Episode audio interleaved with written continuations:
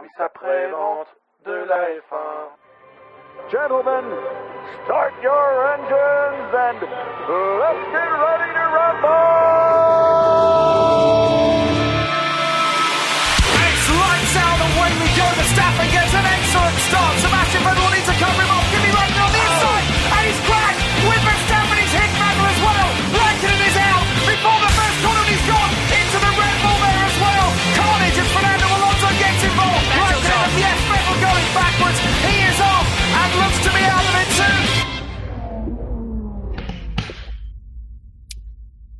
Bonjour à tous et bienvenue pour le warm-up du SAV. On vous rappelle, le warm-up c'est 30 minutes chrono euh, pour parler des dernières actualités et du Grand Prix à venir. Et cette fois c'est le Grand Prix de Monaco. Pour m'accompagner aujourd'hui, j'ai le plaisir de recevoir Buchor, Quentin et Spider. Bonsoir messieurs. Bonjour. Bonjour. Oui, parce que on, précise, on est dimanche matin 10h, hein, euh, 10h05 l'enregistrement là. De formation euh, professionnelle. C'est la deuxième fois. Bon, euh, oui, c'est c'est trop. Alors euh, messieurs, exceptionnellement, Troisième, c'est euh, oui, voilà. Exceptionnellement, messieurs, nous allons commencer par parler de le, du week-end du Grand Prix de Monaco et des essais et des qualifs, parce que euh, il y a très peu d'actu important, il n'y en a pas vraiment d'ailleurs, et donc on Donc, va se laisser gros, de la marge pour parler de ce week-end monégasque qui euh, a commencé sur les chapeaux de roue. Donc en gros, on Alors, garde le meilleur pour la fin. Juste Quoi. quelques informations euh, indispensables. Donc 78 tours dans ce Grand Prix, une zone de DRS euh, sur la sur la ligne droite de départ arrivée avec un point de détection au niveau du virage 15. Euh, les pneus, les, les hyper tendres sont de sortie pour la première fois cette saison avec les ultra tendres et les super tendres. Eh bien, du coup, messieurs, on va pouvoir parler des essais et de la qualif, mais d'abord des essais, messieurs, des essais libres 3 notamment, vous, vous voyez où je veux en venir, avec le crash de Max Verstappen qui euh, lui a coûté très cher. Ben, le seul truc intéressant qu'on a vu jusqu'à présent ce week-end, Ouais. grosso modo. ben oui, c'est. euh, Il fallait bien qu'il y en ait un qui se dévoue pour se cracher. Max a été désigné d'office apparemment. Ben oui, ben il a fait. Je pense pas qu'il était si. Alors sur la trajectoire, il a pas été gêné par la Renault. Si je me souviens bien, c'était une Renault qui s'est poussée. euh, Et ça. euh, pour moi, et pour moi, il a pas été gêné visuellement parce que s'il avait été vraiment gêné visuellement, en fait, il aurait raté la corde. Il serait pas allé trop à la corde. Voilà, C'est c'est l'appréciation que je fais. Ça, ça fait quand même beaucoup pour Verstappen, not- notamment euh, depuis le début de saison. Enfin, il les accumule les bornes. Ouais, ça fait beaucoup Oui. depuis le début de saison, mais ça fait aussi beaucoup de, euh, depuis qu'il roule à Monaco. Oui. Oui, parce que si vous avez traîné sur, si vous traînez sur Twitter et que vous, avez, vous suivez la F1, vous avez certainement dû voir ce montage vidéo entre le crash de Verstappen 2016 et celui de 2017, chacun sur moitié l'écran, et on voit une 2018 pardon, donc 2017 et 2018, et donc euh, oui, je je suis désolé, j'ai oublié qu'on avait pris un an, euh, et on voit une similarité qui est absolument euh, époustouflante. D'ailleurs, en 2016, hein, il avait, il s'était craché, il avait fait le combo. Il s'était craché en qualif et il s'était craché en course, histoire Ouais. de bien. mais bon, en course, je crois que c'était un peu mouillé. Il y avait des, des circonstances atténuantes. Mais euh, si c'était mouillé, oui.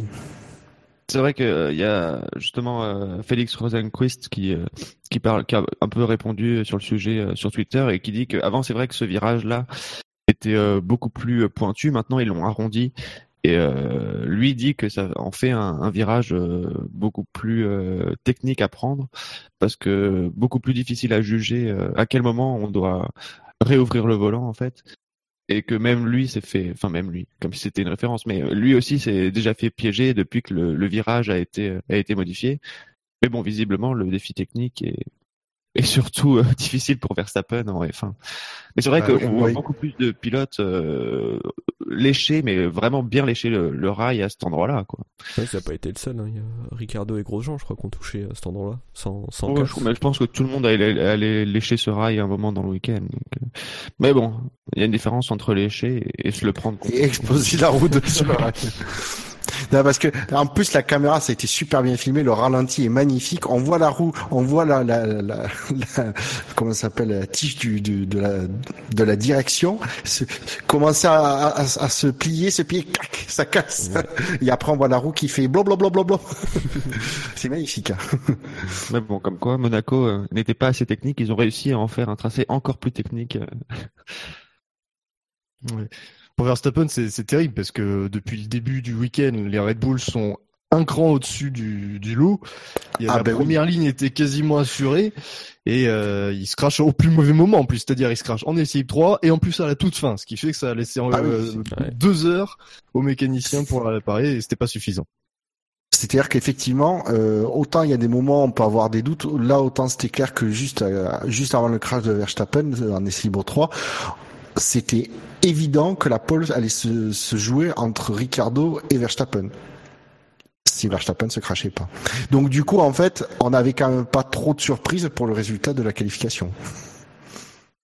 C'est vrai que euh, Ricardo partait avec un avantage, mais bon, il n'y avait pas non plus un énorme écart entre euh, la Red Bull et euh, Red Bull euh, Mercedes Ferrari. Ils étaient devant, tout le temps devant d'ailleurs, mais euh, bon, euh, l'écart était pas énorme, hein, ça pouvait se jouer. En plus à Monaco, voilà, faut vraiment faire un bon tour. C'était pas. Ah oui, je parle en performance pure, parce qu'après il y a les Oui, aléas de la qualification, euh, effectivement une faute, etc. euh, Une Verstappen, euh, voilà, c'est vite éliminé. Et finalement, c'est peut-être un mal pour un bien parce que si les deux pilotes avaient été en, les deux pilotes Red Bull avaient été en lice pour la pole, ils se seraient peut-être poussés l'un l'autre et euh, En- et qui sait ce arrivé. Alors oui, c'est-à-dire que moi, je, je, je, je me souviens la remarque de de, de, de, de- de Febro qui dit effectivement du coup il part deux, de- devant deux, deux quadruples champions du monde. euh, euh, Ricardo, je pense par contre qu'il préfère avoir huit titres de champion du monde juste derrière lui plutôt que un, un néerlandais. hein. Un Verstappen. Ouais, Ça, je dirais. Parce qu'au départ, Oui, après, oui pour, Verstappen, il aime bien emboutir à son dévote. pour la course, Ouais. été préférable qu'il y ait deux, pour Red Bull, qu'il y ait deux, deux Red Bull l'une derrière l'autre, quoi. Ah oui, Ah, Au bah niveau oui. stratégique, Bah, on peut ah. peut-être, euh, Alors, honnêtement, le, le- je pense que le staff, euh, le staff Red Bull est quand même plus serein de savoir qu'il n'y a pas euh, les deux qui partent côte à côte sur la première ligne, parce que le premier virage aurait été quand même très délicat. Ouais, euh, je pense pas après vu au vu de l'accident de Bakou, je pense que les mecs ils ont ils auraient quand même été prudents euh, l'un l'un avec l'autre. Je pense pas euh, Ouais. qu'ils auraient tenté le diable au premier virage non plus. Ah, moi, je pense qu'il y en aura un des deux qui aurait été prudent, mais je Oui. dis pas lequel. Après dans, dans... vas-y. Surtout là, ils partent avec deux mecs qui ont absolument tout à perdre au championnat derrière eux, donc euh, Exactement. Oui. Et puis des- quand même des mecs plus réfléchis qui prennent qui sont quand même pas, qui sont pas connus pour être casse-cou. Oui, c'est c'est Vettel, c'est pas euh, ils sont pas connus pour être des euh, Oui. tenter n'importe quoi n'importe comment. Ils ont la maturité, etc. Ils ont beaucoup à perdre au championnat. Donc euh, voilà. Mais après, ça, bah, Monaco, ce sera peut-être moins le cas, mais ça pourrait avoir l'effet euh, que qu'il y a eu chez Mercedes en Australie, c'est-à-dire que quand il s'agit de, de réagir stra- stratégiquement, il n'y a plus qu'une voiture avec laquelle euh, on peut réagir, alors que euh, quand il y a deux voitures, on peut euh, diversifier par exemple les stratégies pour contrer un undercut. ouais, c'est ça. D'un autre côté, derrière c'est pas deux Ferrari ou c'est pas deux Mercedes, c'est une Ferrari une Mercedes. À voir comment ça se passera après le premier tour. Mais euh, l'autre Ferrari et l'autre Mercedes sont encore un peu loin et euh, ne devraient pas être euh, un danger pour euh, pour Ricardo à terme. Non, mais les premiers côté, vont se. C'est Ocon qui va passer en tête. D'un autre côté, d'un autre côté, c'est euh, c'est Ricardo, il est tranquille, c'est-à-dire que du coup Red Bull peut pas merder sa stratégie pour faire gagner Verstappen puisqu'il est pas juste derrière. Après C'est aussi l'assurance de ce côté-là. d'un point de vue championnat, si euh, Red Bull et Ricardo veulent toujours être titrés, c'est un petit peu dommage de se priver d'une voiture qui peut s'intercaler euh, entre euh, Ricardo et, et les autres candidats au titre. Ouais, oui, de toute façon, je pense pas que Red Bull se réagi- ré- ré- réjouisse de ça. Du coup, euh, Verstappen n'a pas participé à la Q1, une, une première séquence euh, où ont été éliminés Hartley, Ericsson, Stroll et Magnussen.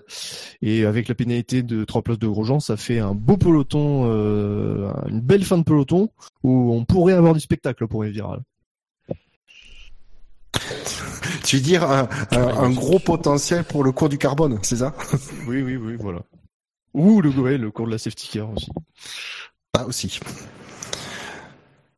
Mais finalement, que. Grosjean se prenne une pénalité euh, sur la grille ce week-end, c'est pas plus mal, parce que vu le rythme des As, même sans la- les trois places, Oui. est-ce qu'il aurait pu viser quelque chose Elle tombe bien. Que- Ouais, ouais. oui, disons que oui, c'est vrai que du coup, ça tombe bien. De toute façon, il est au fond. Euh, on va dire, là, les As, elles sont, elles sont pas bien là à Monaco, donc bien, on va ouais. prendre la pénalité maintenant, plutôt que par exemple au Canada où il risque d'être mieux, etc. Ouais. À y être. Tout à fait. Du coup, la Q2, et à la Q2, euh, ce qu'on peut noter, c'est la, la, str- la, la stratégie, le pari de Mercedes qui a décidé de, au départ de, de se qualifier avec des pneus ultra tendres, histoire de démarrer avec euh, au début de la course, mais euh, les pneus ultra tendres qui sont moins rapides et difficiles à difficiles à mettre en place, à mettre en température visiblement, puisque euh, les deux Mercedes ont, ont eu du mal à se, à se positionner dans le top 10 et ils ont donc euh, ils ont donc rechangé pour rechausser les, les hyper tendres. Quelque chose à dire Alors, je sais plus si.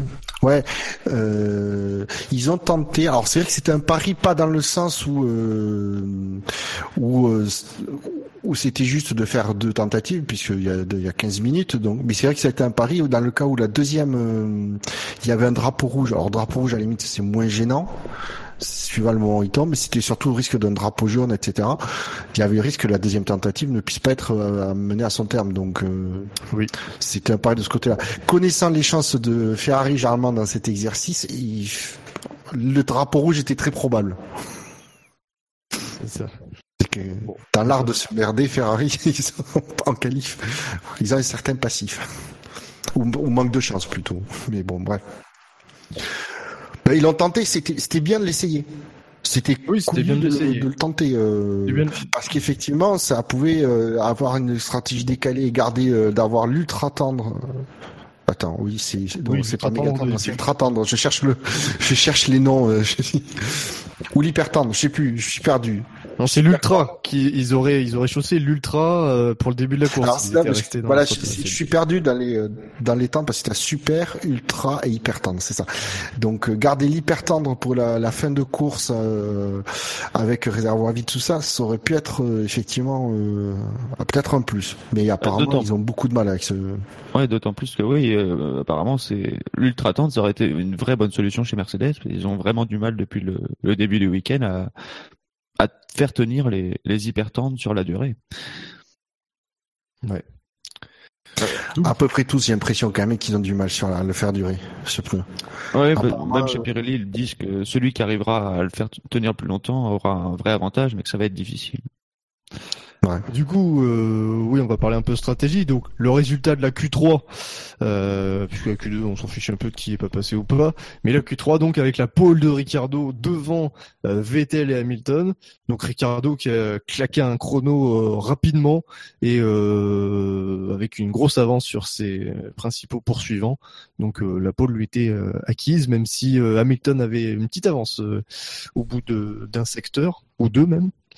Euh, Ouais, mais il a dû, du euh, deuxième Ouais, secteur. deuxième, ouais. le deuxième secteur était même en avance. Et finalement, c'est Vettel qui passait in extremis devant, euh, devant la Mercedes.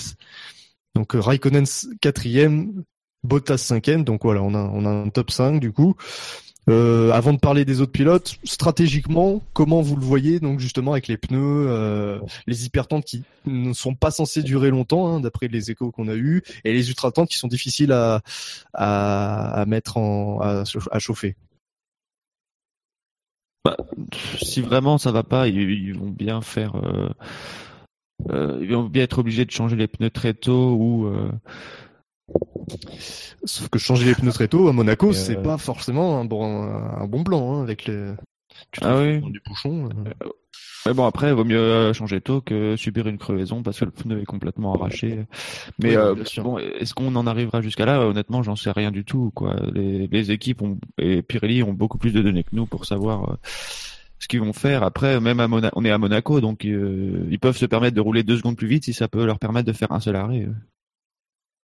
Mm. Apparemment, apparemment le, il y a la stratégie euh, que tout le monde va viser, c'est un arrêt. Apparemment, Ah oui. c'est Monaco bouffe, mangent tellement peu les pneus que euh, un arrêt, apparemment, les super tendres, euh, tu fais, je pense que tu peux quasiment faire toute la course avec, mais voilà, c'est euh, donc ça va être compliqué parce que c'est surtout il y a le- l'effet euh, safety car. La, la, le dé, euh, l'espèce de, de jeton que tu jettes. euh, Bon, est-ce qu'il y a un safety car ou pas? Surtout au premier, surtout au premier tour?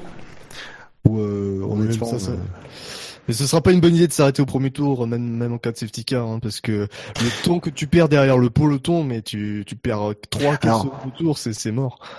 Le but, c'est vraiment que- de retirer des stands euh, avec une piste Bah, vraiment dégagée. Ça dépend après euh, si c'est euh, si ça bloque le premier virage, ils peuvent obliger ils peuvent faire passer un safety car peut-être par les stands. Euh, donc là, tu as peut-être intérêt peut-être à te dire ok, je change les pneus. Je sais pas, c'est euh, quoique c'est compliqué quoi. hein, euh.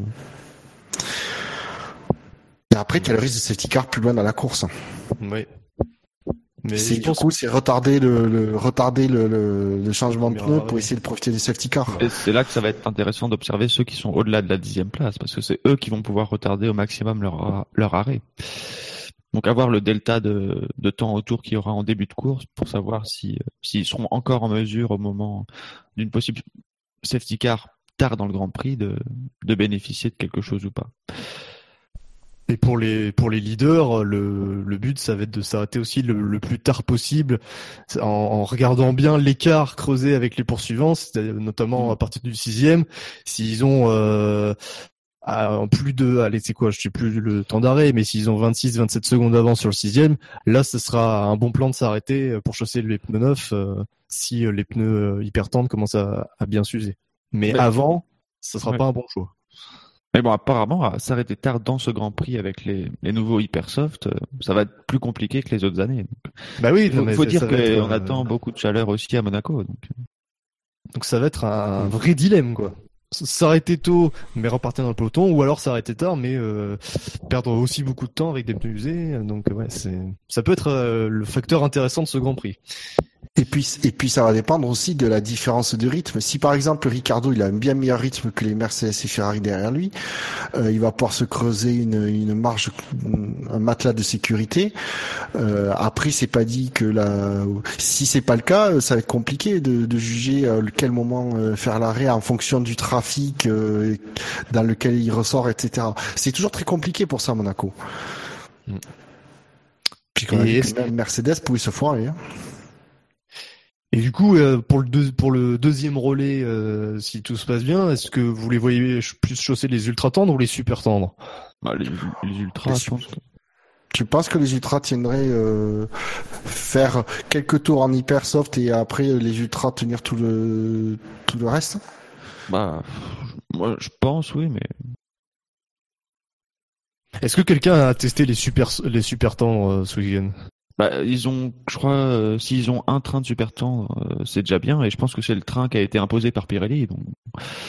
Et je suis Il pas serait, sûr. il serait que- trop dur. Je pense, oui, je suis même pas sûr. que- Je pense qu'il y a certaines équipes qui ont même pas encore roulé avec. Après, on a déjà vu ça sur euh, Ouais. sur plein d'autres grands prix euh, où les pneus étaient trop durs, mais euh, à mon avis, ce sera Ah, hyper soft et Ah. ultra soft. Ouais, après le super soft, c'est un pneu qu'ils co- qu'ils connaissent quand même assez bien. Donc, euh, Oui, oui, ouais. je veux dire, avec les données de l'ultra tendre, euh, ils ont euh, ils ont un bon bon niveau d'in- d'information par rapport au super tendre. Je sais pas lequel permettra de. Après, voir aussi s'il y a un gros écart, s'il y a pas un gros écart de performance entre euh, le super tendre et l'ultra tendre. Si euh, du coup tu arrives à mieux les tenir, ils arrivent à être mieux dans la dans la fenêtre de, de température de fonctionnement des super tendres, ils peuvent opter pour les super tendres. Je sais pas, je t'avoue que sur ce point-là, euh, c'est compliqué de savoir. Et du coup, derrière, messieurs, derrière le top 5, c'est très serré. Hein, euh... Vous donner quelques chiffres. En Q1, entre le euh, le septième euh, et le euh, et le 19e, il y avait 7 dixièmes. Imaginez, entre le 6e et le 19e. En Q2, entre le 6e et le 15e, il y avait une demi-seconde seulement. Et en Q3, euh, entre le 6e et le 10e, euh, il y a- il y, a seulement un dixième et demi. C'est euh, juste incroyable. Tout le monde, en fait, toutes les autres écuries, euh, hormis les, les trois de tête, toutes les autres écuries se tiennent en- dans un mouchoir. Euh, et c'est Force India qui euh, qui, qui est un petit peu sorti de qui a un peu joué le, le bon coup avec ces deux voitures en Q3, ce qui n'était pas vraiment euh, en- envisageable euh, Ouais. avant les qualifs. Et notamment une très belle perf d'Esteban Ocon, sixième, devant Alonso et Sainz sur McLaren et sur Renault, l'autre Forcinado Perez neuvième, puis Gasly qui est dixième. Ah, les Frenchies à force. Oui, belle qualif hein, de d'Ocon et de Gasly. C'est euh... moi je Oui, parce que alors au- autant Gasly vu les essais, euh, vu les essais libres, on pouvait se dire euh, que la Toro Rosso avait un certain potentiel. Donc la Q3 euh, n'est pas forcément une grosse surprise. Surpris par contre que Hartley n'y est pas arrivé parce qu'il se tenait en essai libre Gasly et, et lui. Donc, Hartley, euh, c'est plein de problèmes de trafic et de drapeaux jaunes. Après, j'ai regardé euh, du coup ses tours euh, en caméra embarquée. Euh, il, a, quand même au moins deux tours où il- deux tours propres, on va dire, et où il n'y arrive pas, quoi. Et dont un tour où il tire tout droit tout seul. Donc, mais après, c'est vrai que les deux, je crois que sur quatre tours, il y en a deux qui sont vraiment très impactés par le trafic. Mais sinon, il a pas vraiment d'excuses, je pense. Oui. Plus par contre surpris par la sixième place d'Ocon. C'est euh, la Force India, je la voyais pas arriver. euh, aussi. Ouais, tout- comme quoi, Force India en, Ouais. en ville, toujours, toujours Oui. pas trop. Après, juste dans le peloton, très vite fait, il y a quand même euh, Leclerc qui passe encore en Q2. Ouais, Ah oui, avec un très beau temps en Q1. Il fait Mm. euh, une huitième, un huitième temps si je dis pas de Ouais. bêtises. Sirotkin qui fait 13e, je crois qu'avec la Williams qu'il a et euh, la Williams à Monaco en plus, depuis euh, 2014 à l'EV6, euh, je crois que c'est la Oui. troisième meilleure performance d'une Williams en qualif à Monaco. Ah oui, c'est dire. Alors que on a eu, euh, alors qu'à côté on a eu Radio Stroll euh, qui nous a sorti à peu- apparemment toutes les injures possibles et surtout toutes les excuses possibles pour pour arriver à rien faire. C'est ça. Stroll qui, enfin, moi je le trouve de plus en plus antipathique, euh, ce mec. Ah, mais moi je l'ai. Alors c'est pas, ça n'a rien à voir avec euh, son euh, sa façon d'arriver à la fin de ça, mais au micro je l'ai jamais trouvé, euh, ne serait-ce ne serait-ce qu'intéressant dans ses réponses. C'est ça. C'est, euh, je sais pas, alors c'est parce que peut-être il est Canal Plus le force à répondre en, en français alors qu'il serait peut-être plus à l'aise en anglais. Mais euh, ouais, c'est.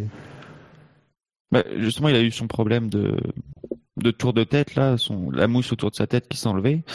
Et euh, son, son, il le dit à son ingénieur. Son ingénieur lui dit bah, si c'est vraiment euh, unsafe, euh, rentre au stand, on va le faire. Il, il répond c'est pas unsafe, mais fixez-le la prochaine. Enfin, fixez-le quoi. Mais dans le genre, faites votre boulot quoi. C'était vraiment très antipathique. Bon, sinon pour le, ouais, pour le reste du, du peloton, qu'est-ce que, qu'est-ce que vous voyez? D'ailleurs, ouais, on- lançons-nous dans un petit pronostic euh, vite fait histoire de, de conclure. Bah, le fait que ce soit serré dans le peloton, c'est pas forcément une bonne nouvelle parce que à Monaco, c'est pas forcément la meilleure solution. Ça va faire un joli petit train-train. Ouais. Ouais. Mais qui sait? On peut avoir quelques surprises. Ouais. Non, je l'ai dit tout de suite, je veux Leclerc dans le top 10 à l'arrivée. Le reste, je m'en branle. On aimerait bien Ocon sur le podium quand même. Ah oui, ça, oui, si, si, pardon, oui. Ah, si Ocon fait podium, euh, oui, mais euh, Non, Voilà. Ocon, faut qu'il, faut qu'il, faut qu'il, faut qu'il concrétise là. Parce qu'il est, c'est pas mal ce qu'il fait en termes de performance. Maintenant, faut concrétiser en termes Ouais. de parce que c'est. Et pour le, pour le, pour les leaders, vous voyez, vous voyez Ricardo gagner. Euh. Oh, oui, sauf si euh, problème au départ, enfin problème, même pas forcément problème, mais si départ. Vettel fait un meilleur départ et il n'y aura pas Verstappen pour pour assurer la victoire Red Bull. Ouais, ah bah alors après, euh, Vettel il est à l'extérieur, je vois mal. Il a plus de distance à parcourir Ah que oui. Ricardo. Mm. Limite, je vois plus Vettel se faire dépasser par Hamilton au départ. oui. Oui, pourquoi pas. Mais après, euh, sur le podium, je pense qu'il y a peut-être des chances qu'on ait Ricciardo, Vettel et pourquoi pas Raikkonen si Mercedes est vraiment en difficulté sur son train d'hypersoft. Mais Oui, non, non, parce Oui, que Raikkonen, Ferrari va, faire, va merder. oui, oui, Non, c'est vrai. Raikkonen, Raikkonen, c'est pas possible. Ferrari va merder sa stratégie, de toute façon, d'une façon ou d'une autre. Donc, ce serait euh, extraordinaire que.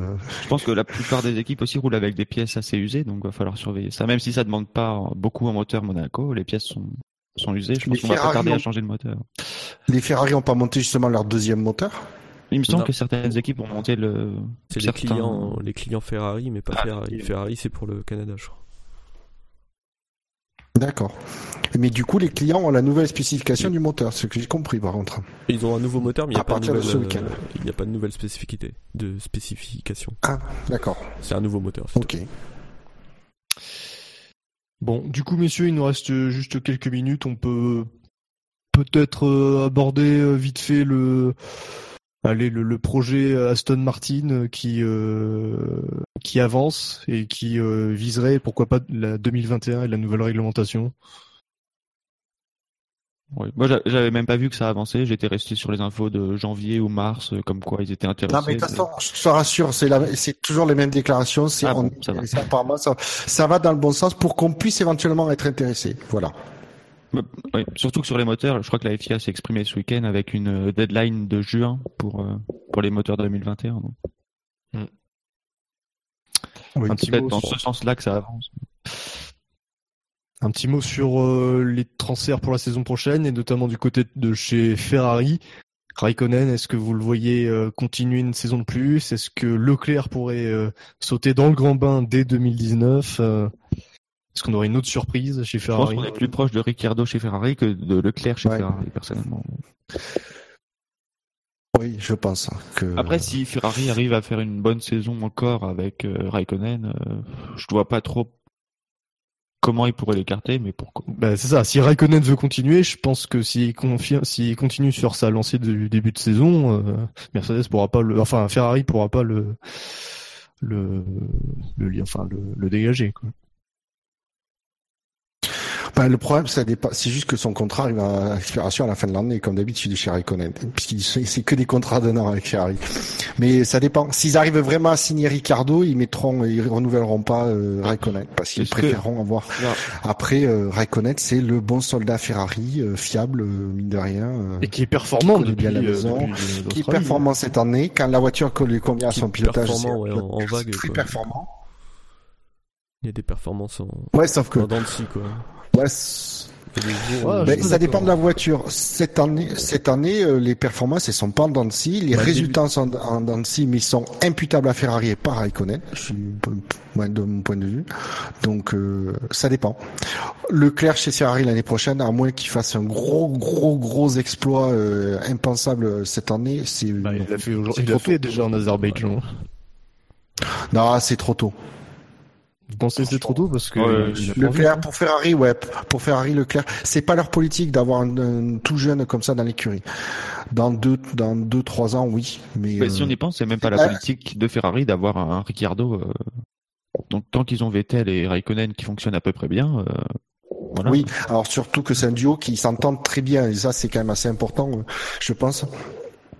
Pour Ferrari, mine de rien, d'avoir deux pilotes qui communiquent bien. Et apparemment, vous- c'est vrai quoi que Vettel et Raikkonen, c'est pas du, du, du, du- on va dire du marketing, que les deux s'entendent vraiment bien. Donc, euh, c'est aussi préserver les, les bonnes ententes, voilà, les performances. euh, je sais pas, je vois pas. euh. Bon. Après, euh, Ricardo, il peut être, il peut aller aussi chez Mercedes. hein, c'est pas dit que.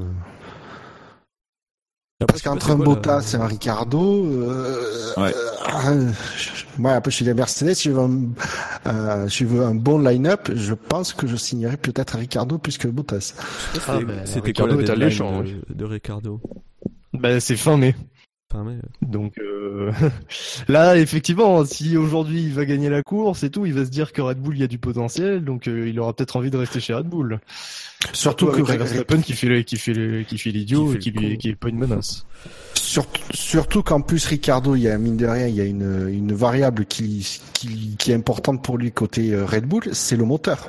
Quel est l'avenir euh, du moteur chez Red Bull? Est-ce que Oui. c'est Renault? Est-ce que c'est euh, Honda? Si c'est Renault, quelles sont les promesses? Si c'est Honda, quelles sont les promesses? Etc. Et pour lui, il avait dit, il me semble qu'il avait dit qu'il voulait savoir ce que serait l'avenir moteur de Red Bull avant de se prononcer sur sa sur son renouvellement. Donc Oui, euh, parce que Red Bull a indiqué qu'il voulait attendre juin euh, au plus tôt pour. Oui, il repousse. De toute décision façon, il repousse il systématiquement. euh, Renault d'ailleurs s'énervait en disant non, nous on veut une réponse pour savoir si on prend un joue pas. Si j'étais Renault, je dirais bon, mais du coup on renouvelle pas. Ouais, vous démerdez. À un moment donné. Ouais, voilà, il y a, Ouais, donc il y a c'est- ça à en prendre en compte. bah, C'est un jeu de poker. Et si- toujours le même Et si je quoi. suis, et je pense que honnêtement, Mercedes doit discuter avec Ricardo, clairement. Il serait Ouais. con de pas discuter, ne serait-ce que discuter avec lui. Oui, tout à fait. Enfin, ça fait drôle la première Il fois. reste une minute. Il reste une minute, pas deux. Ouais, eh non, une minute. Bon, de toute façon, je pense qu'on a été assez complet hein, sur euh, le week-end Ouais. et sur les actus, donc euh, on peut être vraiment satisfait. D'ailleurs, je pense qu'on peut s'applaudir parce qu'on n'est pas pris de court. Oui, bravo. euh, bravo. Allez, vive nous, vive nous. C'est bravo. C'est la fin de cette émission. Merci à vous, messieurs. Euh, merci à, à nos auditeurs. Euh, on vous rappelle notre présence sur iTunes, sur Pod Radio, les chaînes Beta et Alpha, sur Podcode, sur Facebook, sur Twitter, le compte le SAVF1, sur YouTube, sur Stand F1, sur ActuF1. Euh, juste vous rappeler que le Grand Prix sera diffusé sur Canal+, sur une autre chaîne du groupe Canal+, euh, chez- euh, en mode on-board live, et sur TF1 également. Bonne Avec journée. la pub. du Grand Prix. Au revoir. Salut.